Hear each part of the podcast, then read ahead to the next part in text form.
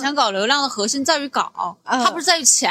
就搞你是在前面那要付出个动词，对，你是要去付出行动，你是要付出努力的，就是没有随随便便的成功的，你是要去走出来之后，嗯你才可以去取得一些结果。特别是像我们做代运营，分担掉了老板的责任。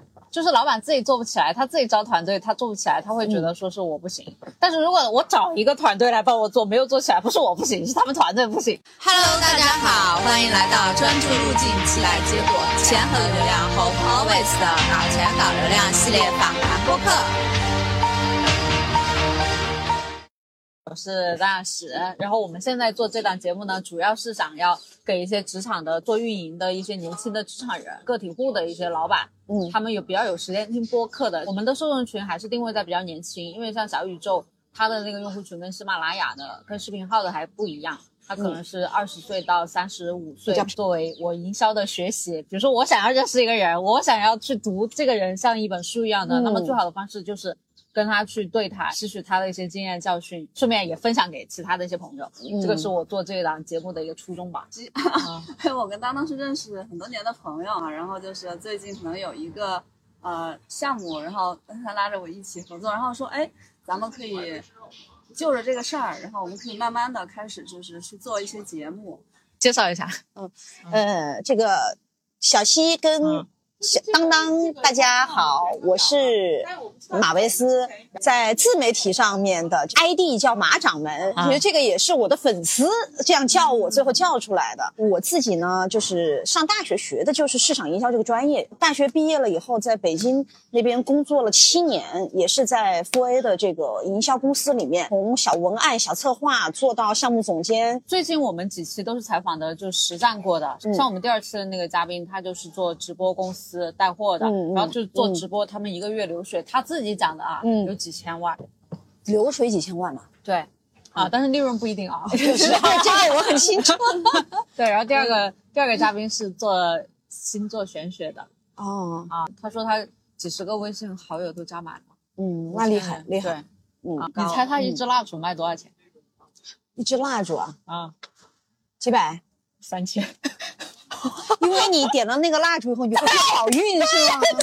太牛了！你分手了之后，你点了这个蜡烛，你就可以复合。嗯，它其实卖的是人的信念、希望啊，对它卖的不是蜡烛，他卖的是陪伴，就跟你减肥的时候，你卖的是嗯那个群里面大家盯着你每天吃多少，嗯每天要运动，对对对不是卖的那个减肥药，对但是对对它必须要有一个食物的产品，它有一个载。体。其实我们做营销，呃我有时候更觉得我像客户的心理按摩师。嗯嗯，其实我要不断的给他信念，给他希望。对，呃，然后再给他方法哈。嗯首先是信念跟希望，让他相信他的这个东西卖得出去，做得好，然后再还是当然要用专业来帮他梳理这个方式方法。特别是像我们做代运营，分担掉了老板的责任。就是老板自己做不起来，他自己招团队，他做不起来，他会觉得说是我不行。但是如果我找一个团队来帮我做，没有做起来，不是我不行，是他们团队不行。所以以其实，呃，就是我服务的客户哈，就是有做的特别好的对，我一般都会说，就说其实不是我牛，是客户牛。一般做不起来的，我也会说不是我不行，还是你不行？因为客户他的意识、他的产品、他的能力和他的团队才是那个一，我们是后面的那个零。对对对你一都不行，你后面零加的多也没有用。他的一可以，你我们给他的是赋能，是是，他就会做得越来越好。因为我们相当于是甲方的市场部，帮他去做市场。只不过说现在做市场营销的渠道跟方式是呃在自媒体上面。对其实以前没有自媒体的时候，甲方也是要做市场的，呃，投传统媒体、投广告、做公关活动，这些都还是。应该必须要做的工作，嗯啊，你不做营销，你想卖得好，基本上我觉得这个这个老板就是过于自信了，就是一定要做营销的。是，你看我我也有半个月没跟了，因为我太忙了。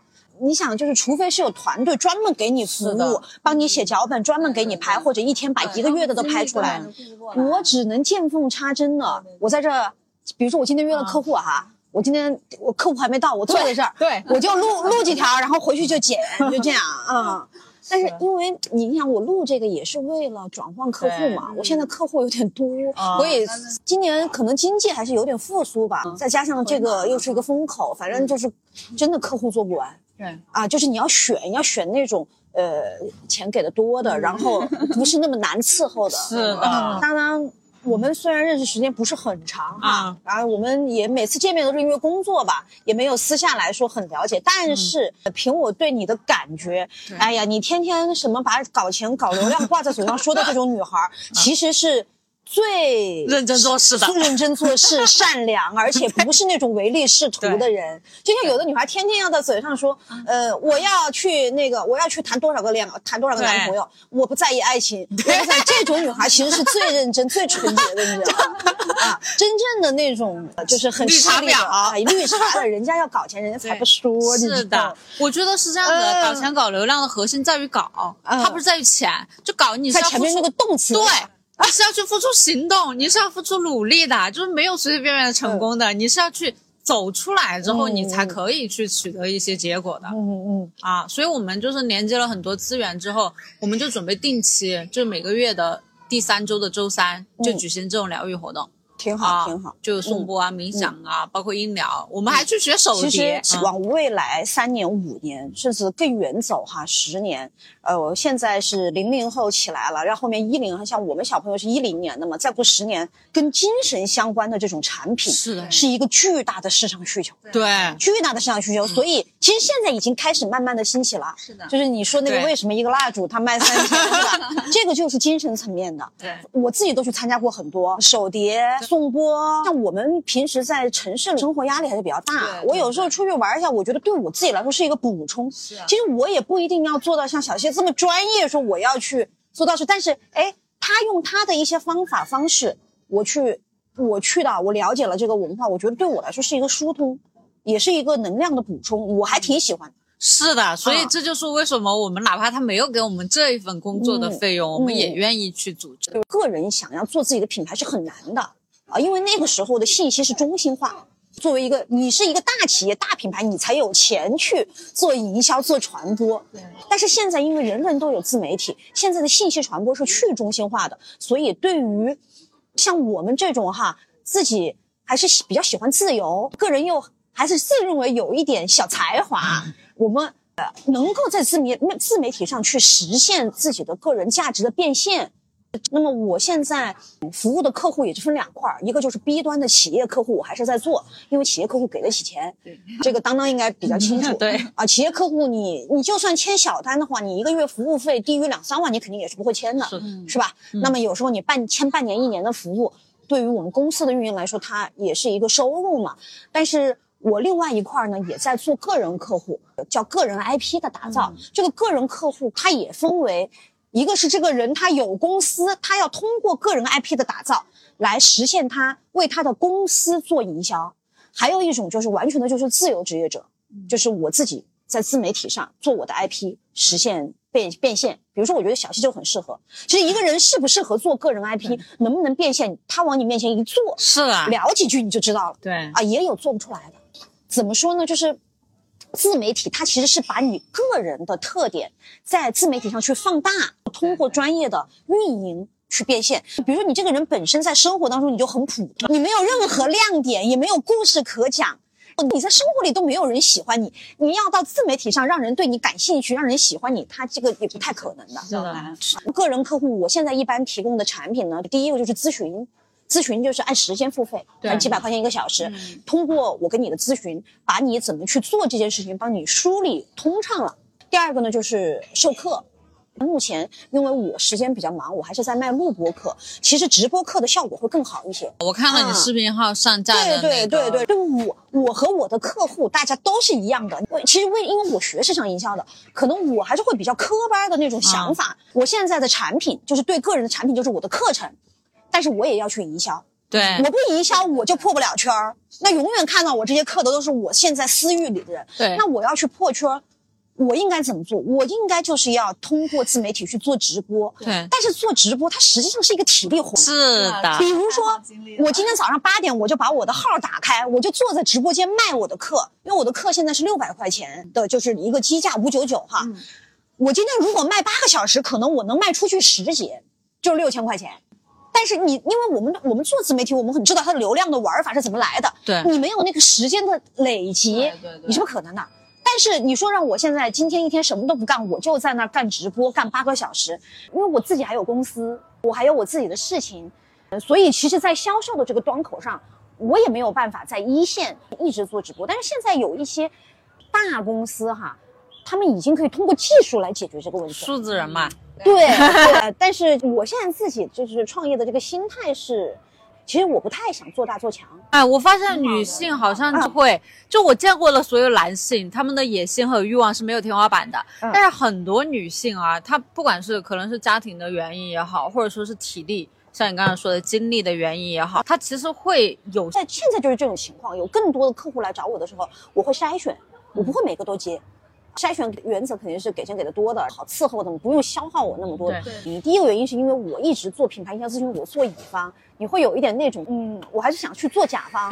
对做做惯了甲方，你又想要做一些我乙方，原来做甲方，然后做着做着变成了做乙方，当时我会有一点这种心态。还有一个呢，像我们这个跟当当也可以分享，因为我们现在算是同行了。像我们这种做智力输出的服务型行业，呃，是个好职业，但它不是一个好生意。是你明白我说的吗？是好职业是什么呢？因为第一。我跟当当应该是一种类型，我们是很热爱这个事情。我觉得没有热情我也坚持不下来，因为其实我也不太是一个唯利是图的。对，就是还完全就是觉得因为很喜欢接触各行各业，然后给人家通过自己的加持，帮人家把品牌、把营销做好啊，就是给人家赋能嘛。啊人家也很尊敬，很尊敬你。比如说我到人家企业去，人家都是啊马老师前马老师后了。我在职业上面也获得了很多成就感，但是呢，它为什么不是一个好生意呢？因为你没有办法进行复复制我虽然我们作为专业人士来说，我们有一些套路，有一些方法，有一些模板，但是你服务的每一个客户，你要真正的能做对他有价值的事情，你一定是每次都是从零到一给他搞一遍的。其实很消耗自己的这个精气神，这些那像你做嗯餐饮的那个时候做加盟，是不是就就是复制。我啊当时去选择做这个事情，就是因为我，比如说我们我们我通过我的专业能力，我孵化了一个品牌出来了，把它的模式，比如说我只搞一个店，我把嗯这个店的模式搞好了。我只用不断的去帮这个店做品牌和营销的这个营销传播的一个扩散，让更多的人知道它，把它的生意做好了，我这个店我就可以快速的复制。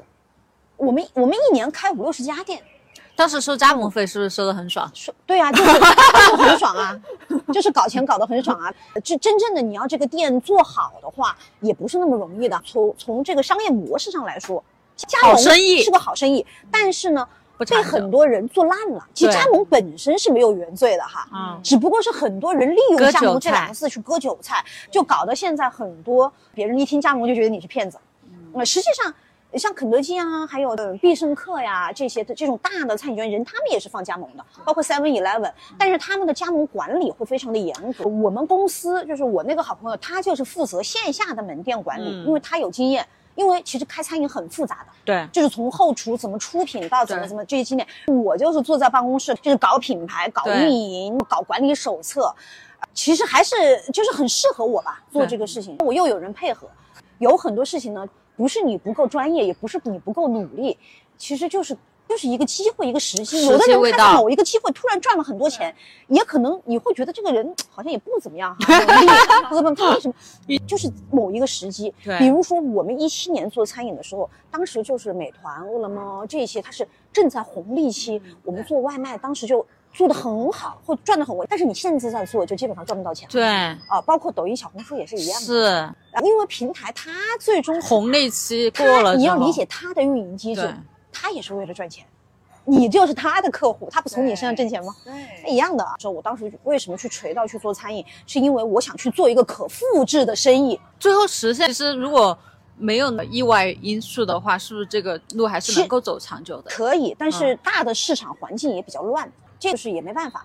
因为我也有很多同行还是比较熟的，现在还是坚持在做的，呃，也也不容易。但是呢，就是哪条路都不容易走，看自己选。但是我们当时二零年疫情，二二年的时候，我跟我的好朋友就说。哎呀，反正挣的钱也亏的差不多了吧，大家就 就算了啊，这个事情。我本来自己也有自己的制作，我品牌营销公司一直都在的。我我自己想做自媒体也是一个比较轻的事，对餐饮还是重。那餐饮加自媒体呢？很多现在做加盟的，他们就是通过自媒体就是把 IP 去打造，然后大家有信任感了之后，就会因为这个人他去加盟一家店现在就是这样的模式啊，很从很原始的开始，什么那种一个人民的一个店的那种餐饮店，为什么容易做得好？因为人家有个人 IP 是吧？对我们儿子都看出来了，我们儿子 比如说叫什么王妈热卤，哎，这个有一个人的名字在前面的，什么张水煮、啊王烧烤这种 哈啊，他说他好像生意就比较好，我说嗯这就是这个古早版的个人 IP。对，现在就是要把它放在自媒体上，让更多的人知道。所以后来，呃，二零年开始我转到自媒体赛道以后，我现在基本上就是我说的，我会给自己设一个下限。这个下限就是，呃，我必须今年我要服务多少客户，要赚到多少钱，这个是我的工作。但是我也会给自己设一个上限，我一天要工作多少小时和我接到多少个客户，我就不做了。那你定的是多少个客户？吧，对，一年啊，不能超过十个 B 端客户，C 端客户嘛就见缝见缝插针的做。但是我也没有天天去蹲直播间去卖课，那我觉得我我自己有个感受啊，我觉得嗯 C 端客户服务起来，它其实不比 B 端客户的事情少。那所以这个转到就是说 C 端客户，如果你要做针对性的方案的话，你就要买咨询的时间，你买的是我的时间。你如果说是要做模板式的东西，那你就来买课。我的课是录播课，相当于我是个一次性投入。但是现在因为这个更新换代太快了，录播课现在也不香了，啊现在是要做训练营。就是老师要带着孩子去做训练，呃，带着带着学员哈，不是带着孩子。比如像你说的二十一天训练营呢，你要带着大家一起陪跑啊，这个还是要花时间跟精力。因为比如说我现在这个月签了两三个 B 端客户，我的服务费都收到六万八万，是你收了这些客户的服务费，你还是要付出精力去帮人家服务的嘛，它是一个平衡吧。但是我要是遇到，可能哎，我觉得这个这个人比较有潜力，也会让我觉得比较舒服的，可能还是会愿意去给他做咨询，愿意去给他陪跑。有的确实是怎么扶都扶不起来的，就算了。哎那你现在那个 B 端客客户的那个量级大概是哪种的呢？像现在我自己就是小微公司嘛，我自己手上也就是有几个小朋友，主要还是靠我，就是脑力的输出是靠我。那小朋友就是配合来做一些执行的层面。其实我在第一次见当当的时候，我都没有还没有去招小朋友，但是这半年我还是陆陆续续因为我项目多了，我还是得有人消化，得有团队消化，呃，就大家也比较松散，但是有客户来，大家一起挣钱嘛。现在的年轻人呢，第一呢，就是还是要要自由，要做自己喜欢的事情。其实跟我的诉求也是一样。就你比如说，真的世界五百强企业，他要采购呃品牌营销或者自媒体的服务，他也不会找你这种小公司或者个人，他顶多觉得，比如说我以前因为做这行时间太久了，我还是有一些老客户，而且是全国的，不局限于成都的，有的市场部的总监都跟我合作了很多年了，人家也很认可我的这种哈，他顶多是会现在叫我去到他们公司去讲课，比如我讲一天给你多少钱，就是讲营销培训，但是他们公司真的要采购这个服服务务的话，他还是会去找像富 A 公司这样跟他匹配到，也许富 A 公司他会拆包成都这块可能会再下达给我，它也是一种方式吧。你想，他大公司他就会要匹配一些，他对公司的资质这些也是会有一些要求。那么我现在可能接的更多的都是一些也是小微企业，小小微企业的需求特别的多，多，对，因为正是因为它是小微企业，它没有专门的市场部，对对对，老板自己可能他知道这个事情要做，但他不知道怎么做。他就是这个这个市场的需求特别大，各行各业的需求大，只能说就是现在做自媒体营销，它是企业的标配。你要做短视频、做直播、做事，不管你是哪个行业，你现在不做都不行。对，这是它的标配。所以，时代的车轮，对对对，碾所以压到这儿了所以我跟当当都是不缺客户的。我们现在要进行筛选。挑，我是十个里面拒九个，我也是比较喜欢拒绝。我我明天早上又有一个客户约，是一个科技公司，嗯，之前谈了一次哈，他明天约我到他的公司去看。对，我们还没有到签合同的那一步，所以我还是再看看，跟进一下。一般可能谈到三次，这个人还很磨叽的，我就不想跟他谈。我一般谈第一次我就不想谈了。所以我们在这个，我们也对客户有要求因为你必你的时间跟精力是有限的，你必须把你的时间和精力要把它给到。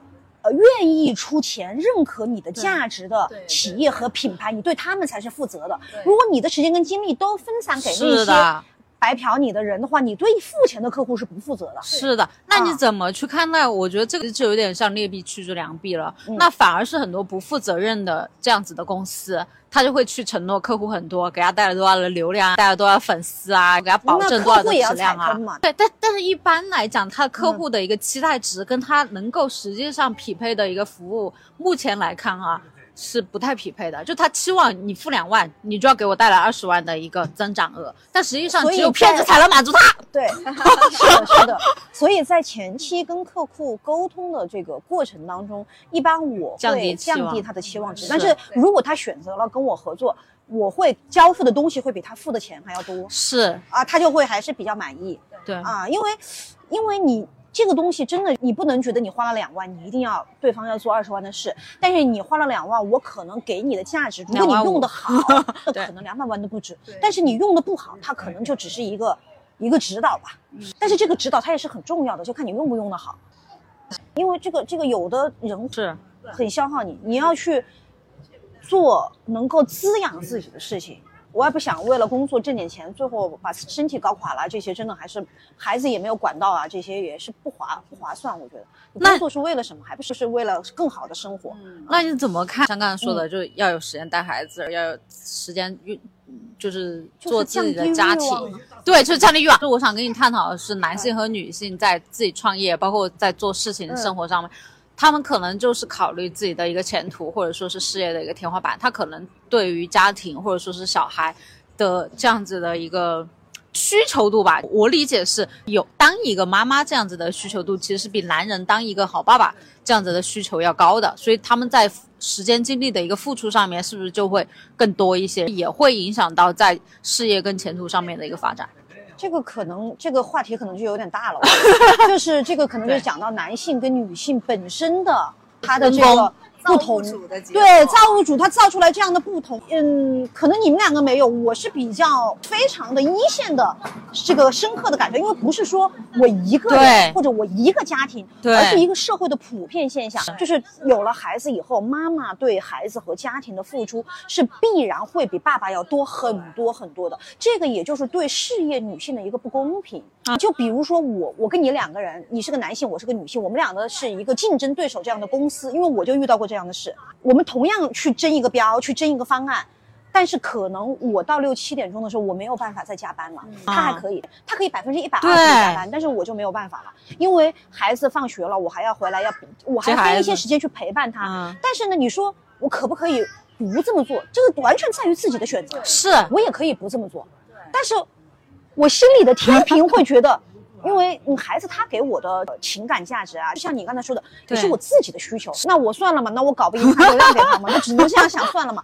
但是这是一个社会的现象，社会的现象对女性是不公平的。为什么现在生育率这么低？谁愿意去生孩子？真的，因为你付出的太多了。来，像我们这种八零后的妈妈，我们对我们小孩的教育哈，比如说我生的是儿子，我就会要教他要去在家里去做家务。以后你要去帮你的妻子去分担，不是帮你的妻子分担，而是说你你在你的家庭里，你要去承担家务，要承担带孩子，否则你就没有资格去结婚找老婆生孩子，是的知道吗？那么我们下一代的孩子，男孩子可能就会要好很多，因为他们的妈妈像我这种，我会去教他，但是我们这一代的男孩子的。他们的原生家庭这样去教的很少，是就就比如说像我老公，他从小到大，他自己他又是个北方人，可能看到的都是他妈在家做家务，他爸也什么都不做，他可能觉得这个事情就理所当然他也诶没有觉得有什么不对对？他工作也很辛苦啊，当然、嗯他工作辛苦，我也很辛苦。那我可能很自然的就会去，嗯很多女性她会不自觉的去承担这个妈妈呀、对妻子啊这样的角色。所以中国女性真的太厉害了。我身边太多太多的，就是自己又有事业又能干又漂亮，然后还要顾着家。但是这这个不得不说一下，要表扬一下这个成都的男男的哈。对对在全国的男性当中，还是很会做家务的成都的耙耳朵还是很优秀的，也有那种呃呃上了班回去要做菜做饭呐、还是很呃成都男的这块做的是很好的啊，我觉得就是相对于其他有一些城市，中国有一些城市还是有一些男尊女卑的陋习的，所以对女性的要求会特别高。我觉得女性哈，你自己要放过自己，就是说关于工作这个事情，我倒不认为说。你不工作了，你就什么跟社会失去连接了呀，就怎么样？我觉得完全在自己，我觉得是在于自己心里的一个平静吧。我怎么去平衡这个事情？我觉得就是一个欲望。比如说，那我就是觉得我今年就是要挣五百万，那我肯定分配到这个挣钱的事情上的时间就更多。哎，我觉得二三十万差不多了，我就觉得我能很轻松的完成这个目标。所以这个就是在于自己一个欲望的平衡。对但是有时候这个叫屁股决定脑袋啊，你比如说你在创业，对你在搞一个公司，或者你开了一个餐厅、一个门店，你是老板，每个月的房租、办公室啊的人工、这些所有东西，它是压在你身上的，你有时候没有办法的。是其实我的这个思想观念的改变是在于我看了一本书叫《艺人企业》，啊有看过这本书吗？我有有很多这种什么金金币是艺人企业是非常非常适合做自媒体的人的。他这个艺人企业倒也不是说一定你是一个人哈，比如你可能可以是两三三个人人、四五个人小团队，大家大家都是在这个团队里面是做一个呃能够独当一面的角色，但是让大家一起来做市场。小而精，每个人做一件事儿，因为它公司它也是一个相当于是一个很多个一个形式。对公司它是我们的社会经济发展到一定的阶段的形成的一个形式，只是说现在因为有移动互联网，以后再往后走有 AI 有这些东西，公司的形式和结构可能会发生变化。比如说我们三个人也可以是一个公司，对对不对？我们不一定是呃公司是一定要有那种股东注册，比如说我跟当当我们完全可以合作，是一个组织，对。对，啊，那比如说我现在就像他的民宿可以找你去链接嗯你的资源，我这边的客户，哎，我觉得跟你有匹配的，我也可以链接你的资源对。对大家都把自己的专业就是做到好，我们形成了一个在网络上的一个无形的一个其实组织。就是一个松耦合的网络组织。对对对对对网它就是一个网。对，其实你这样你又没有你的压力又没有那么大，因为我跟你说，我以前做公司的时候，我们每个月的门店支出呀、房租很大很你生意好的时候你是挣钱，生意不好的时候你每我我我觉得我以前每天一睁眼睛，我就是要付钱出去，对你就会压力很大。我以前压力大的时候，我身上起荨麻疹，你知道荨麻疹就完全就是因为你你的这个抵抗力下降嘛，对，而且我是全身起，很吓人的。我我已经我现在两年都没有了。是我我之嗯前自己做一个人做服装的时候，我也经常嘴巴上面要起那个疱疹。对然后而且我每次上新之前，我我都会呕吐，就是神经性的，我怕我就很担心我这次上新卖不好，因为我已经订出去了几十套在做了，有好多个款，你每个码子就是存在那里，如果你卖不掉，那么就是面临着赔钱。所以我现在其实特别能够理解我们的客户，像对对，理解。他他们、嗯他们就是很难，他们在那个时间段，他们做的民宿就是很大的一笔投入已经放在这个装修款了，他就指着你营销完了之后给他带来客人，如果你在短时间没有给他带来客人，他就会很焦虑，他也会怀疑自己做的选择是不是正确的，是不是应该该交给你来做，还是应该我自己来做？他很多时候他就不自觉的还会插手我们要做的事情对。，所以我们跟这个就是做我们这个行业哈，其实跟客户的沟通是非常重要的。对我肯定是反对那种给人家画大饼，然后嗯去收人家的服务费，服务个几个月不好又跑了的这种方式肯定是不可取的。但是你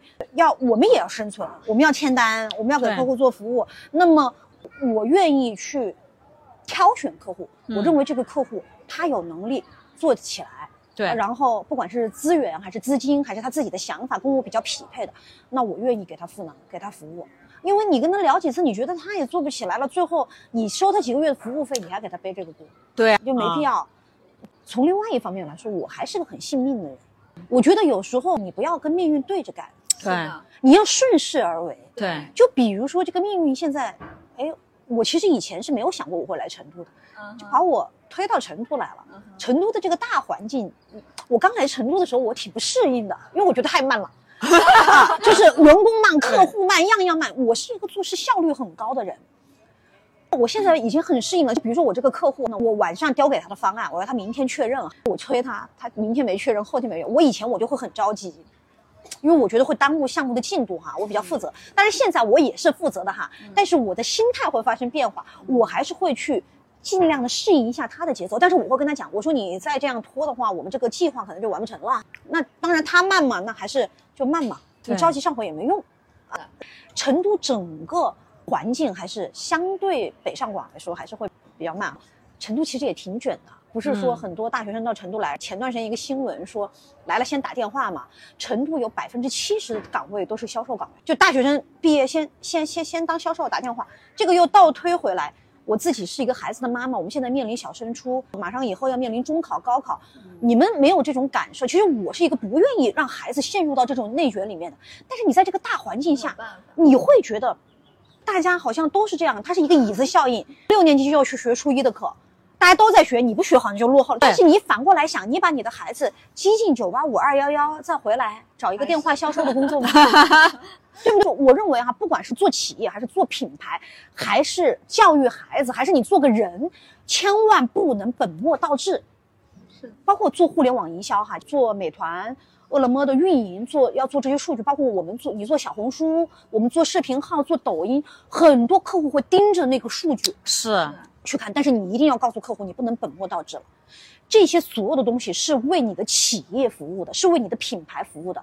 企业和品牌一定是要先有经营，才有营销。对，就是经营逻辑是大于一切营销逻辑的。你的营销是为了让你的经营更好，你不要掉入到这个流量的黑洞，掉入到这个数据的黑洞，就癫狂。我觉得马掌门聊天特别有激情，有没有觉得？因为讲到自己喜欢的事情，马掌门是唯一一个，我跟他说，我说我们要录一期节目，他说我需不需要准备些什么？他说我有没有提纲什么的？我我要不要准备点啥？我感觉女性做事情就是会比较认真一些，还是细致，呃，我是有点话痨的。对，聊到自己可能比较懂或者是比较喜欢的事情的时候，我就会一直讲。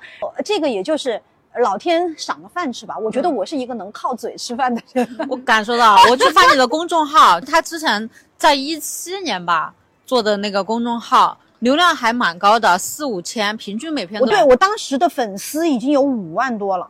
就光靠公众号吃饭也行，而且每篇都写很长，而且都就是能够踩到热点的那种聊，还不是像我们这种就随便发发自己喜欢的东西，它是能够跟观众共鸣的。我看你每篇文章都都会有热点，我其实我到后面就是你你看到了，我接了很多广告了，就是啊很多软文的广告。我那个时候广告报价很低，才三千块钱一篇，但是我一个月还是靠就是帮客户写软文、接广告，我还能挣挣呃可能两三万块钱。你就是很多很多客户找我，所以其实我在。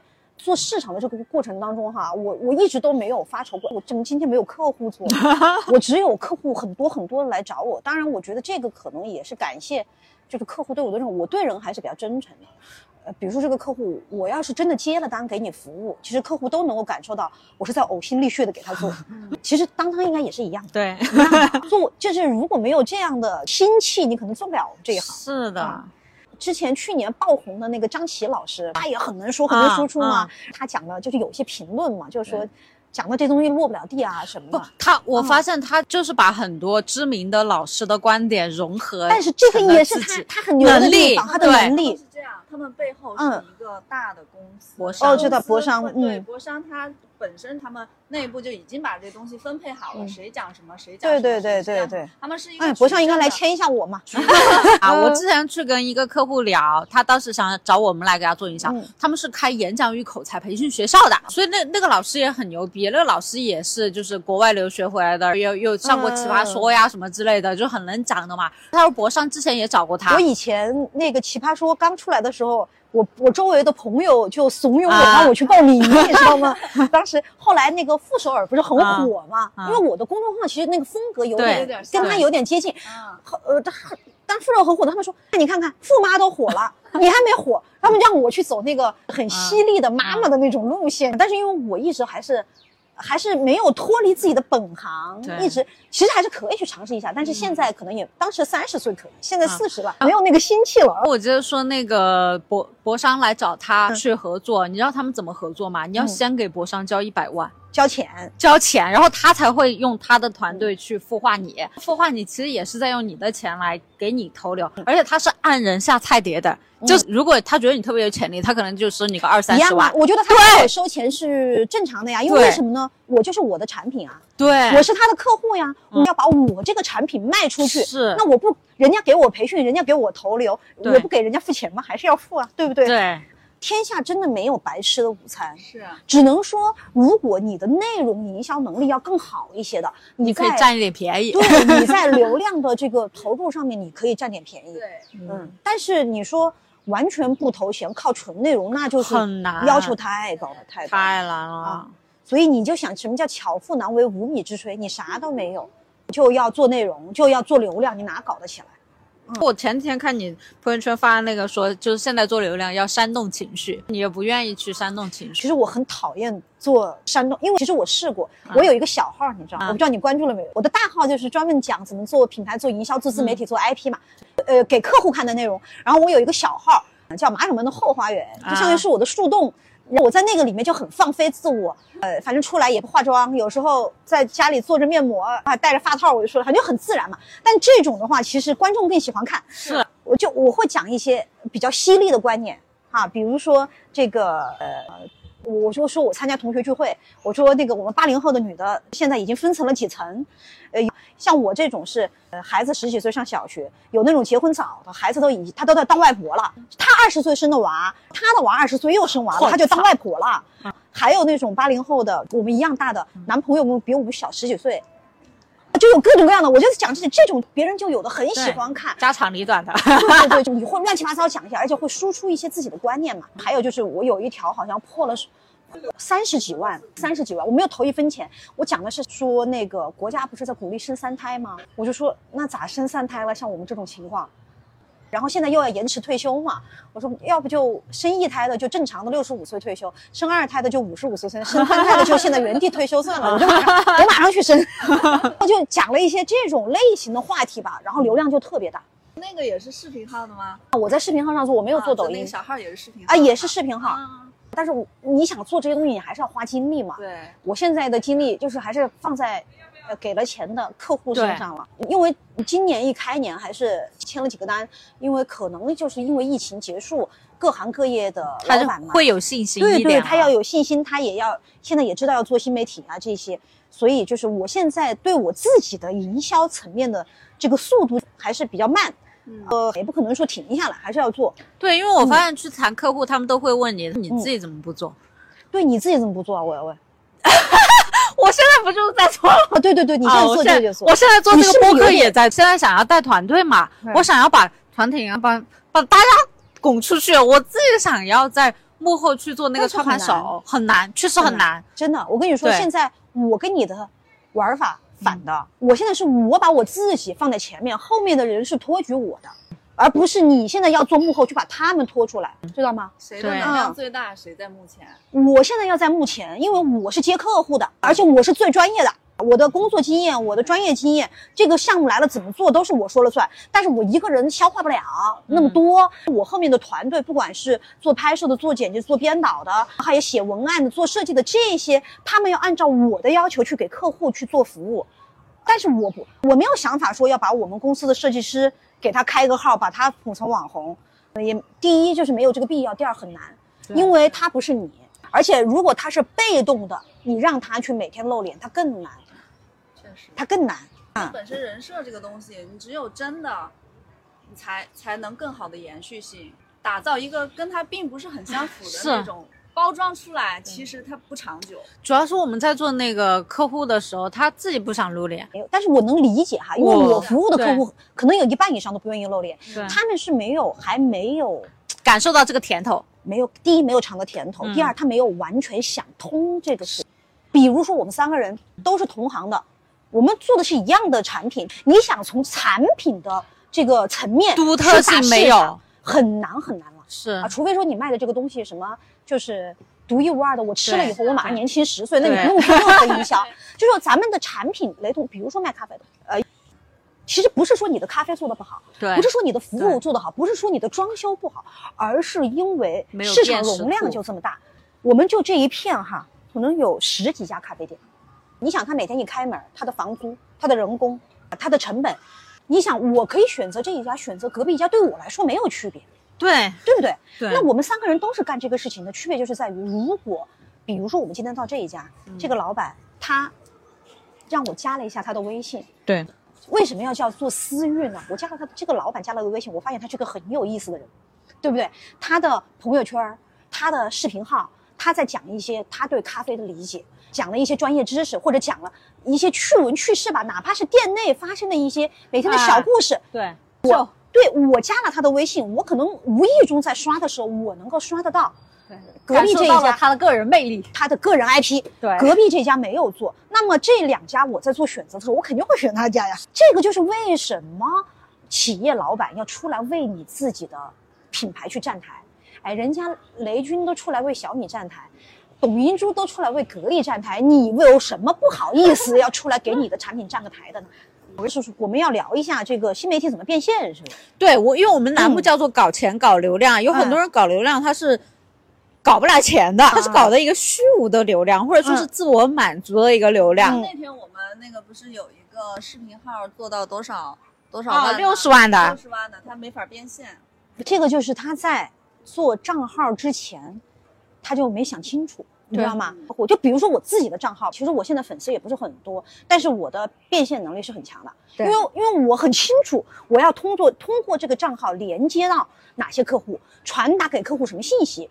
我我的变现产品是什么？这个就是回归到我们很多人来做账号，不管是企业还是个人，他没想清楚这个账号到底对于他来说它的功能是什么，对它意味着什么，对，没想清楚。特别很多企业他也没想清楚，企业他要的是做他的品牌形象，他不是他不想要跟观众用户连接，那你不跟观众用户连接，那别人人家为什么为你的品牌形象买单？是这样来说，其实就是说，做营销哈，对，做品牌营销，它的重点在品牌上面的话，你要去做营销，它的很多投入也是没有办法去计算 ROI 的。就比如说，你说在太古里去立一块 LV 的大牌，那你说它到底对 LV 能带来多少销量？你是没有办法计算的。对，但是越是要做品牌的，他就越应该去投入。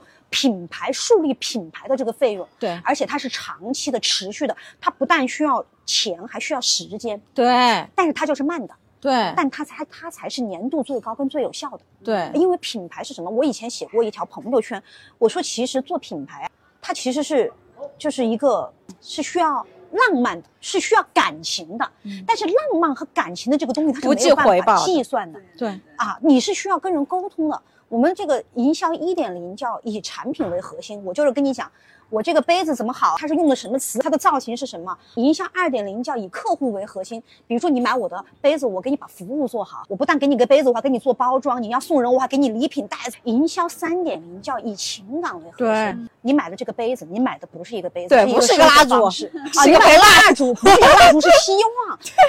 它就上升到是一个情感的层面，对，这个情感就是你品牌的个性。嗯，我们不同的品牌，就说运动品牌，那我耐克它的这个品牌，它就是可能卖的就是 Just Do It 嘛，就是卖给的是年轻人要搞运动的品牌精神。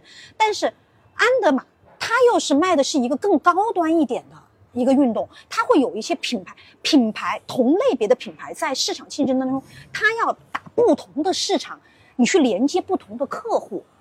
你所输出这个就涉及到后面的内容，你的客户在哪，你就要在哪去做传播。你的客户是谁，你就要根据他的喜好，对他去说他他喜欢的好话。大众有大众的市场，低端有低端的市场，高端有高端的市场。你要搞清楚你到底卖给的是谁，你不可能一个东西卖给所有的人都喜欢你。对。对，其实我们是在以我们的专业给客户服务。那首先就是认客户要认可你的专业，对他都不认可，他觉得你说的这个跟他想的不一样，这个工作就没有办法去帮他持续的进行。我现在面面临的一些问题就是，我的客户大部分都是很认可我给他们做的方案和梳理的思路的，只不过是在执行层面会卡住，因为我不可能帮他去每一个细节帮他去做执行。但是他的团队在执行的时候，可能比如说一个一百分的方案，最后落地能有五十分就不错了。不，这个这个确实很多时候，包括我们自己也是，我们知道很多理论。我发现我上周去跟得到分享分享怎么做小红书，我讲的头头是道，但是实际上我们团队在下面听着，就常听我说，我说我讲了很多东西，我们团队也自己也都没有做到，做不到。因为你要求的是一个百分的东西，人的精力你做到六十分，你可能只需要花一个小时，但是你要做一百分，你可能需要花五十个小时。对，是这样的，但是。理论也很重要。一个企业像一个船，你的方向都走错了，对对不对？那你只能说，哎呀，跑到一半跑反了，你再掉头吗？你的这个方向非常重要，这个方向也就是你的品牌定位，你所有的营销策略，包括你的自媒体的内容输出，全部都是围绕你的品牌定位来的。但是现在很多客户是没有品牌定位的，他们直接上来就让你帮他做营销、做内容，他其实要啊的是赚钱，那你就是像我们做这个的话，当然你不不可能去帮他做一个品牌全案嘛，嗯你还是可以跟他说，我前面帮你带一点轻一点的嘛，就没有那么重的全案，但是我还是帮你梳理一下你的品牌定位。最重要就是所谓的品牌定位，你要搞清楚你到底卖你的用户画像吧，对你卖的是谁，这个很重要。我感觉就像你如果就是你目标在那儿，但是你现面现在全前面全是荆棘，你路都还没有理通，你光看着那目标，我就是要去，我就是要去，但是前面没有路，这就比较尴尬，是吧？反正你一定要搞清楚你的产品到底你的你的这个目标用户群的画像。要精准。对吗？就是要精准。我跟你说，现在越精准，做的越细越垂直，它成功的概率越大。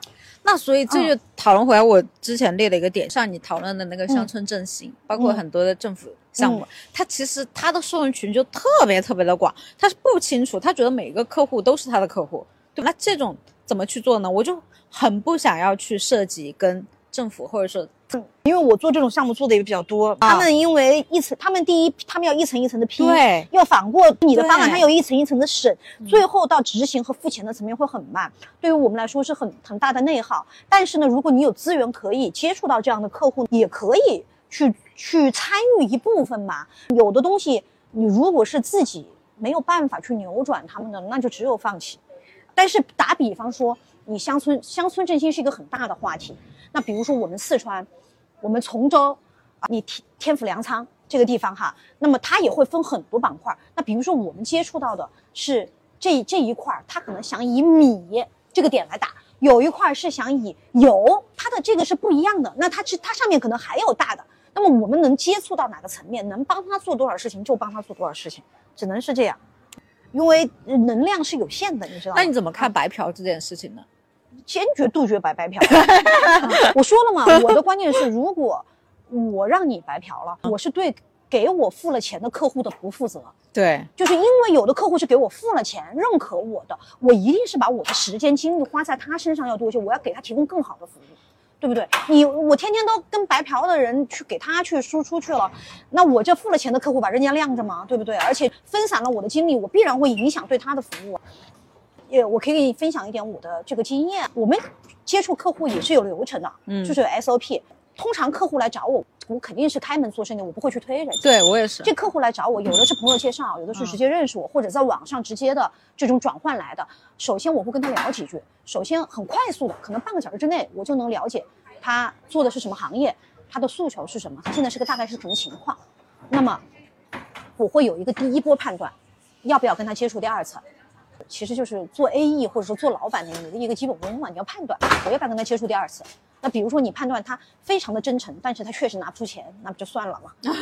对嗯还有他可能确实你判断这个市场机会还是有，公司也可能也愿意投入一些，但是这个客户好像有点难搞，那我们再看看嘛。你反正就是态度不卑不亢，对啊，你也没有必要就是骂人家呀或者怎么样，但是你也不是说要舔狗要哈着人家。然后你判断了以后，你再接触第二次的时候，可能我们就会比较深入。我们前面第一次半个小时嘛，如果说没有网上的沟通，直接线下，我们就可以相当于一次就可以搞定。我一次，一般一次完了以后，我回去我的团队我会判断我要不要给他做一个建议书，不是干货，就是一个合作建议书。这个合作建议书有可能是 Word 的形式，有可能是 PPT 的形式，那么就要看这个客户值得我为他花多少时间，因为 Word 会比较快，PPT 还是会慢一点。我丢这个 Word 的建议书，相当于是一个抛砖引玉。我看看看他的反应，因为我已经还是主动的在这个建议书里面，会根据我们第一次的沟通，把给他这个品牌的一个初步的市场分析，一般都是 SWOT 的这种优势劣势的一些，我们会做一些基本的调研，但是不会很深入的一个基本的市场分析和我们对他的一些建议，比如说你你这这一块民宿哈，你的民宿的品牌定位应该怎么做？这个要根据主理人的喜好和现在市场的情况，那么我们会给你一些，呃比较浅的一些建议，方向性的，而不是真正的干货。然后我们的工作的内容和报价，比如说，我跟你合作，第一阶段是方案阶段，我要花两个星期来帮你把所有的方案做完。我给你交付的东西是什么？这个方案你认可了，我们才能进入到第二阶段，就是运营的阶段。我帮你做公众号，帮你做视频号，帮你做抖音。那么这个里面的具体是做的日更还是隔日更？我们的 KPI、我们的转化，我都会跟他写的很清楚。月服务费，比如说报价三万还是五万？三万是跟多少条？五万是跟多少条？然后转换，当然我报价的时候呢，我肯定是希望他能够多付款嘛。有的客户他可能会站在客户的角度也能理解，比如说，特别到运营阶段的时候，我找他收五万的服务费，他说那我钱还没有赚到，那也可以，你先付一个基础的，比如说三万，后面的两万跟我的 KPI 挂钩，对，对不对？这个都都是可以谈的。我把这个建议书丢给他了以后，那就看他的反馈，可能一半以上的客户都是。你丢过去了以后，后面就没有没有下文了。但是有一些可能就还有第三轮。对，只要他进入到跟你讨论这个建议书的阶段，呃，比如说不管是讨论方向，他要提他的想法，还是讨论价格，我给你还价，那就证明还是有戏能够把它接下来。嗯啊，对吧？那么这个价格我们自己心里就有一个底线。比如说你给五千块钱，这活我也能做，但是我就只能给你交付五千块钱的服务。对。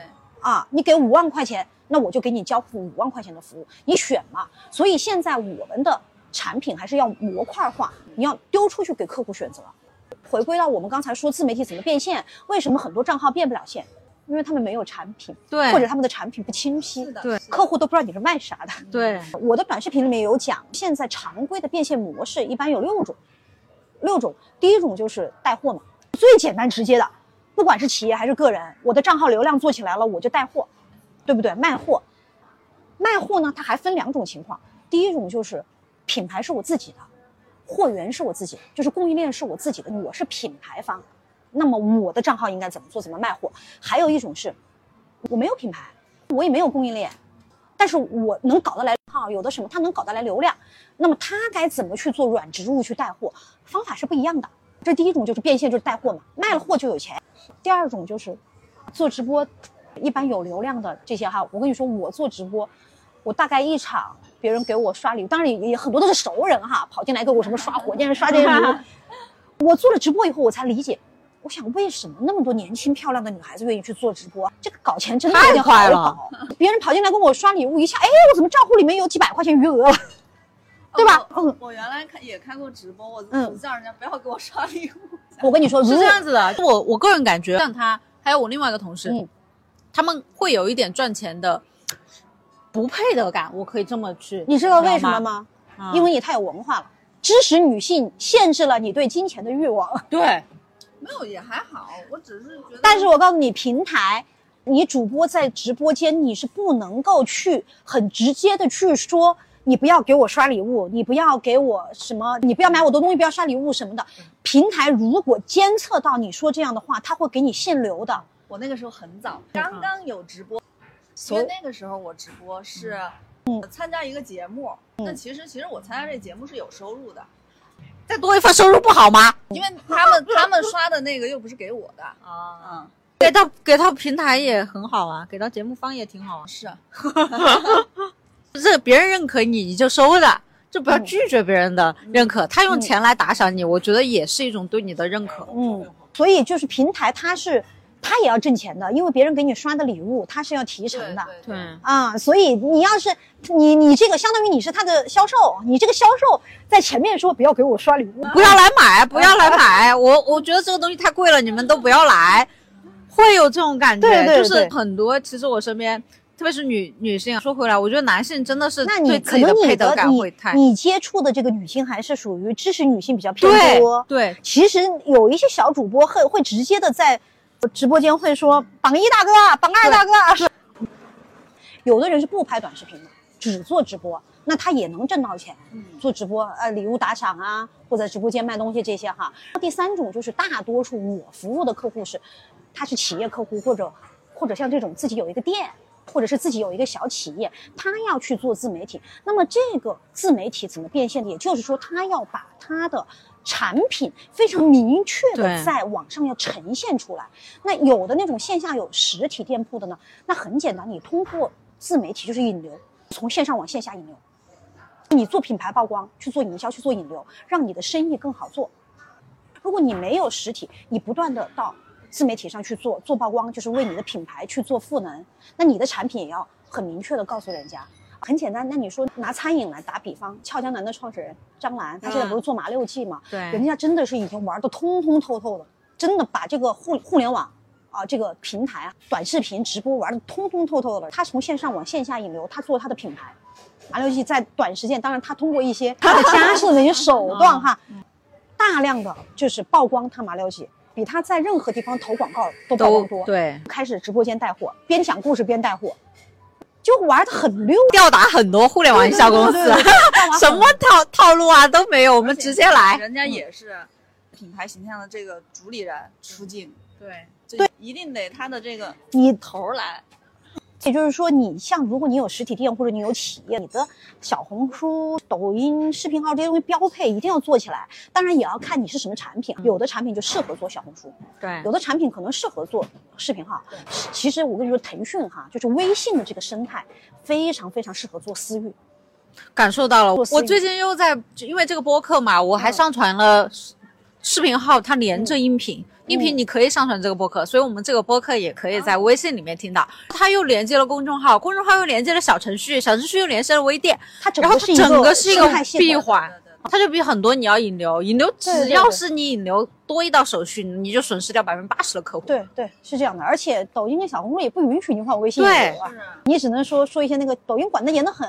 现在我前段时间给医美客户服务做抖音，那简直就是带着脚镣跳舞，这也不行，那也不行。你的很多想法，你就是在号上面是没有办法去完全实现和呈现的。当然，平台它管得严也是好事儿，就避免一些不规范的营销嘛。嗯，你有的客户，比如说做茶艺的呀，做这些的话，你不需要那么多流量的，那你就是要把自己的私域做好。私域是可以裂变的，比如说我去参加了一个。做茶的活动，他可能他的目标客户群的画像就是像我这种，可能三十多岁、四十多岁，可能有一点点经济基础，又比较喜欢这个茶，喜欢生活美学啊这些东西的。那他现在叫什么叫小活动大传播？他做一场小的活动，可能来了就来了二十个人，但他要的不是你这二十个人的销售额，嗯，他要的是二十个人背后的两千个人。是所以为什么我的朋友都是跟我一样的人？对？我昨天发一个朋友圈，好多人问，哎，这是什么活动啊？什么老师啊？下次叫我们呀，或者怎么样？这个老师如果他自己有视频号、有公众号、有微店，马上他就能链接我背后的客人到他的私域去，慢慢做呗。所以我才找到小溪。我们每个月都会做一场疗愈活动，你就要做小活动，他什么？你的活动就要把直播架起，知道吧？是的。啊，你不是说只面对你来的这十几个人、二十个人，我昨天晚上就想说，今天来了跟你聊，我说我们要在青城山开直播。对，嗯，要开，一定要开，而且是视频号的直播，而且直播它也中间也有一些玩法，但是呢，就是你们就先播起嘛。很多人上来就说先，得开始对，很多人说，哎，这个直播应该怎么怎么？我说你先播，你先播个三五次，再来把咱讲方法的状态。展现出来就行。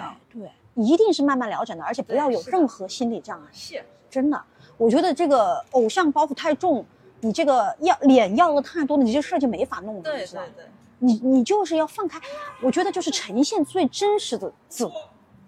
其实，比如说你这个活动，我也挺感兴趣的，但是我可能那天我没有时间去。但是你的直，因为我有你们俩的微信，你那天直播的时候我就看到了，我就进去看了，看到了以后，那我就可能会对，起起码我知道你你在的这个地方是哪嘛，要不然我哪知道那个民宿是个啥？哎，而你可能直播的时候你再发点优惠券，嗯，是吧？抽点奖，呃，评论任何什么的，我抽一张呃来住宿的免费的券，或者是来住宿满五百减一百的，各种的。这种不用找 KOC 了。我如果抽到了你那个民宿的一张什么优惠券哈，我暑假有时间可能我就去了。你有个规定时间嘛，比如三个月之内使用嘛。你去了，但是去了以后，他的服务要做好哦，我的感受要做好，他的生意，你你的经营就是这样搞，你的生意才会越做越好。你营销只是帮他，你给他做的服务，你就慢慢给他做呗。我知道，就是因为我能理解，因为我跟你是一样的人，你不要太为这个结果执着。有的时候老板他表达他的诉求比较强烈，他会给你很多强压力和你过焦虑，对你过滤，你千万不要焦虑，对，你就按你的专业和你的节奏去做。你们去做活动就把直播架起，对啊，然后到后面你你只要坚持去做，你到后面对对对你如果每一场直播场观能破两千三千就已经很不错了，你就相当于是你没有花钱，你去投广告让人家知道你这个名字。咱俩都有基础粉丝，你有那么多，我也有那么多，对吧？其实我们之前自己做衣服的时候做直播，一场也能卖十万。你们肯定没问题的。你你觉得你做营销这么多年，包括你一开始出来就是在科特勒这样子的嗯非常知名的 4A 公司里面，就能够到达今天这样一个水准，就是你觉得应该怎么样总结自己的关键能力是什么？一个一个，嗯我觉得是热爱吧，一定要热爱。不不管是你做哪个行业，我觉得你没有这个东西，做什么都做不了。这个是原驱动力。对对，那你拥有的这个就是这个热爱能力，最有代表的一次应用是在哪个项目或者说是任务上面？就是讲一下这个操作的过程。那最成功的客户肯定是周黑鸭了噻，人家上市哦了，快讲快讲讲！但是人家上市不是因为我呀，我们只参与了其中的一部分品牌营销的环节。啊，比如但是你就知道这个客户他又有钱又有决心，嗯我们的配合非常的好。我所以我说客户的成功是客户牛掰，不是我牛掰。那有哪个节点算是比较关键的节点，在服务周黑鸭这个过程当中？嗯，我们介入他的服务，并不是他从零到一的过程。我们介入他的服务，实际上是应该是从十到一百的一个过程。他其实已经经历了从，就是他有从零到一有了品牌，又从一到十，就自己还是在品牌的这个方面还是做了一些成绩，但是他需要做一些品牌的提升跟营销的提升。人家的线下渠道也铺的特别的好，也就是说，我整套品牌的方案给到他以后，他能够立马在全国的几千家门店同步上线，这个传播就做得非常大了呀。那如果说是你现在招招一个小小白嘛，嗯就小年轻，他可能就是你的徒弟了，他要独立操作一个类似的像这种餐饮，比如说我们就晚上就要去聊一个烧烤店。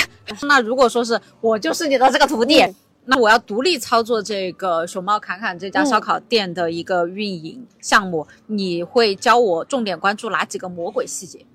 产品。不懂产品的运营绝对不是好运营，因为所有的代运营，当然不是我和你哈，啊对。所有百分之九十吧 啊。的就市面上的代运营公司都是坑。为什么？因为他会帮你做数据，但是他并不知道你的产品的特点，包括利润、算账。可能我帮你把流量做的巨大，你也卖你的卖的销售额也巨大，但是你不赚钱，你明白吗？那做生意最重要要有要有利润呐、所以如果特别是餐饮，你一定要了解它的。所以运营为什么难做？你要了解它的产品，经营逻辑。它的成本是多少，毛利是多少，你要花多少钱到营销上面，最后它的毛利纯利是多少，你全部要帮他算出来。你比如说做小红书或者是做视频号，你帮他做了引流到线下，也许。你帮他做一百个客人的引流，他赚的钱还没有你帮他做的十个引流赚的多。对，这个就是在于你的方案怎么做，你要了解它的产品和它的利润。所以，一个好的运营真是非常非常要懂客户的产品的，这个是一定是关键点。那比如说像我们运营做到一个什么样子的程度，你会觉得它就是合格的了？我觉得你应该跟客户是一体的。这个有时候，从我们还是老司机来说哈，有时候也有点一厢情愿。对对对，客户会不会把你当成，就是两个人对从谈恋爱到结婚，大家真正的变成一家人。那这个一家人以后，结果你老公还是不愿意把钱给你管，对不对？所以啊这个东西在前期又回到我们刚才说的，我觉得一定要是高同频的客户。契合度越好的，其实最后越成功。你一定要记得，嗯我们的时间跟精力是有限的，所以这个高同频的客户才能，他也能赋能你。其实客户不光是给我们钱，也是给我们赋能的对。啊。对对对那像这种运营公司，就或者网络营销跟客户同频，就算是合格的。那你觉得做到什么样程度算是顶级的？同频的算合格，什么样的算顶级的，是吧？对，那也就是说，这个客户的悟性比较高吧，他已经是一个跑得非常快的一个列车了。你上去了以后，相当于是搭了个便车。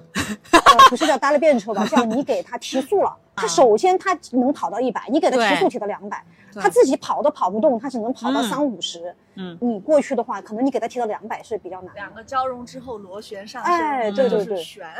那你觉得像像做运营或者说做营销、做广告，最容易被人误解的是什么？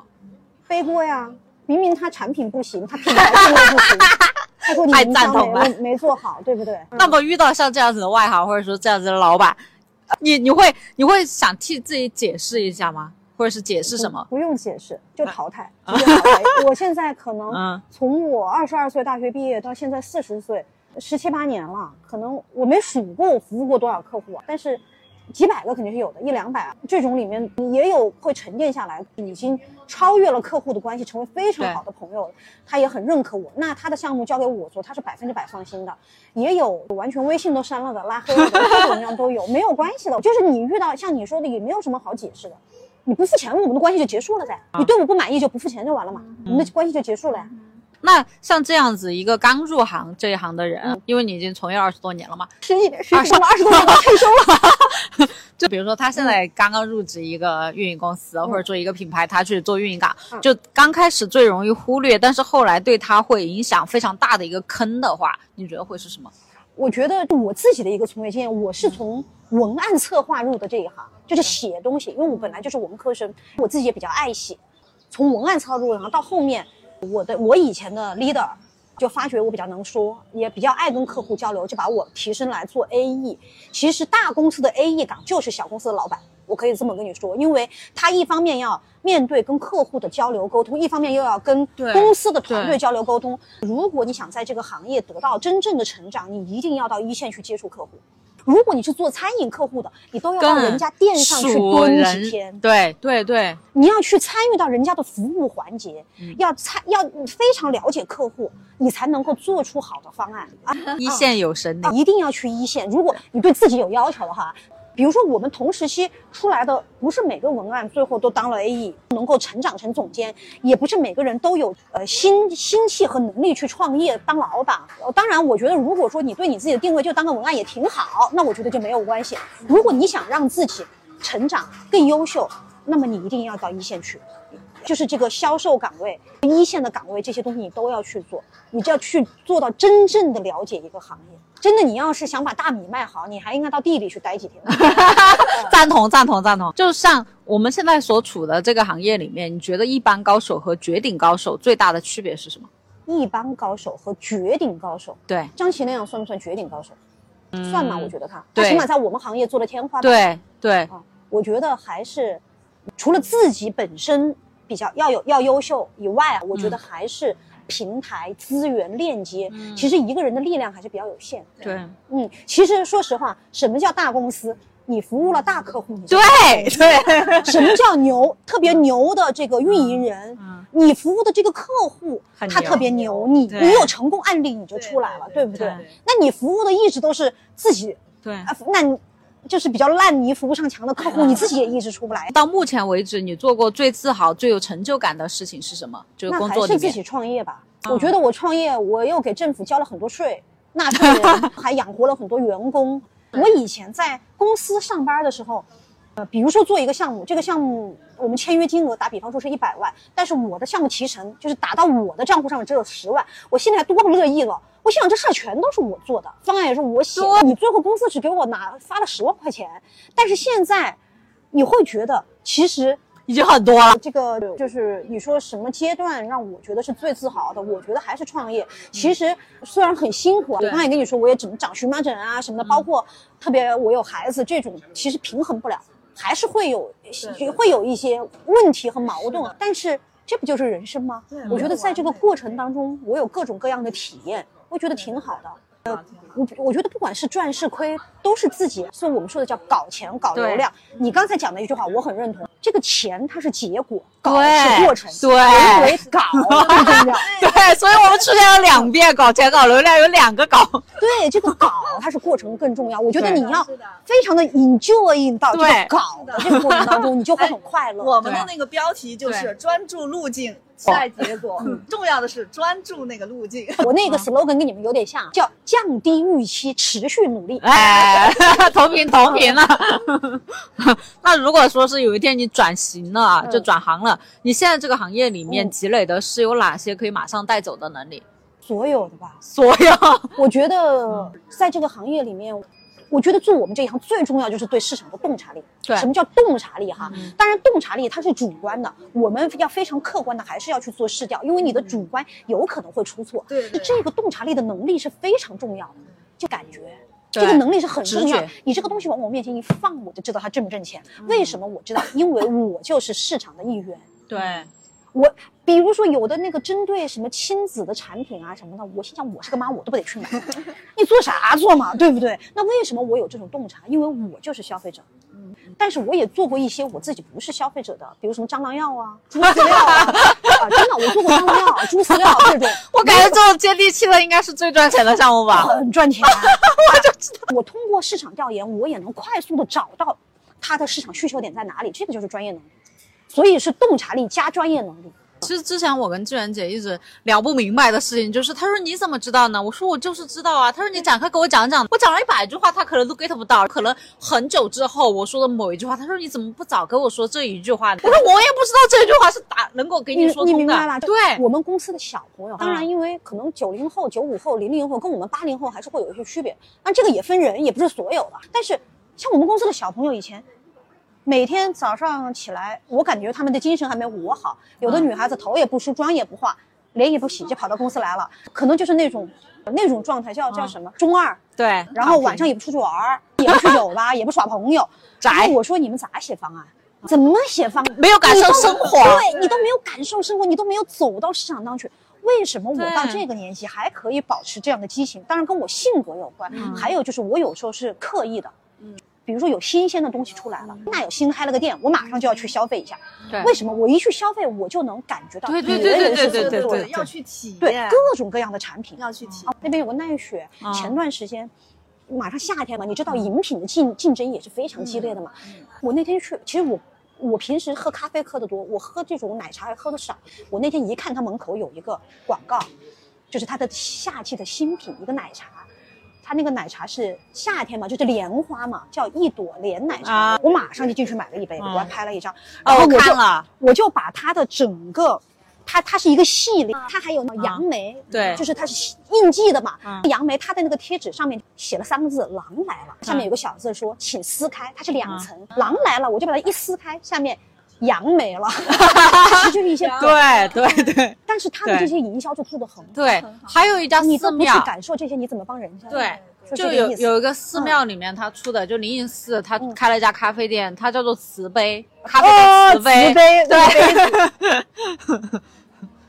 所以我们今天的节目就到这里了，谢谢大家。谢谢谢谢当当啊，谢谢马 掌门，这期我感觉很精彩 因为我们聊得很多，我们三个人聊得很开心，我觉得就够了，这就是我们今天早上这个工作的收获。拜，这里有小红书、抖音、视频号等新媒体的 IP 打造和流量变现路径分享，这里有电商 IP 品牌建设、销售技巧、营销策略和创业故事等实战干货。无论你是在准备创业，还是打造流量 IP，或是想要提升新营销技能，欢迎加入。我们的搞钱搞流量之旅愿您满怀热情拥抱财富。如果你也想搞钱搞流量我们的嘉宾也在